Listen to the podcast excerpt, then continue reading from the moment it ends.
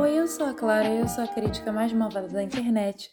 E hoje vamos falar sobre Napoleão, que recebeu nota 7 de 10 na minha crítica. O filme foi dirigido pelo Ridley Scott e roteirizado pelo David Scarpa, e essa é uma cinebiografia do mais famoso imperador francês, Napoleão Bonaparte, que acompanha a sua ascensão e queda através do relacionamento dele com seu grande amor, a imperatriz Josefine.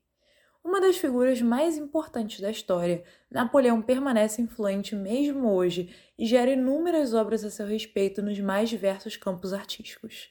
Para aqueles que esperam uma retratação épica que coloque o conquistador mais próximo de lenda do que de homem, não encontrará isso aqui. Muito já foi produzido com o objetivo de exaltar a grandiosidade dos feitos do Napoleão, Portanto, para mim, o grande acerto da produção do Ridley Scott é se afastar disso e oferecer um retrato mais íntimo do homem por detrás de todas as histórias.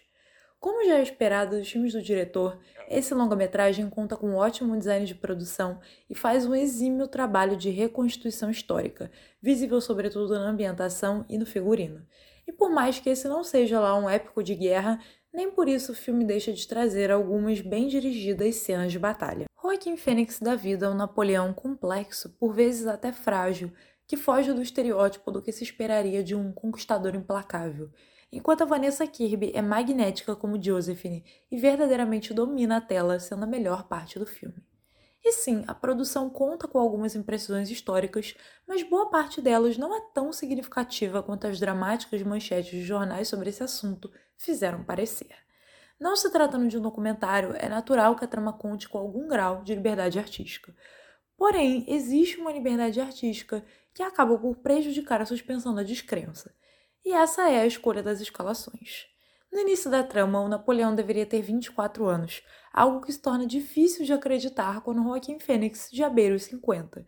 E a Josephine deveria ser 6 anos mais velha do que ele, enquanto a Vanessa Kirby é visivelmente mais jovem do que o Joaquim. Por mais que os dois sejam ótimos, o filme teria se beneficiado de uma troca de elenco ali pela metade para interpretar as versões mais jovens e mais velhos dos personagens. Além disso, ainda que essa seja uma narrativa de intrigas palacianas, faz falta um maior conteúdo político para essas intrigas, a fim de retratar o Napoleão não só como o homem que vencia as batalhas, mas também como um articulador político importante e competente.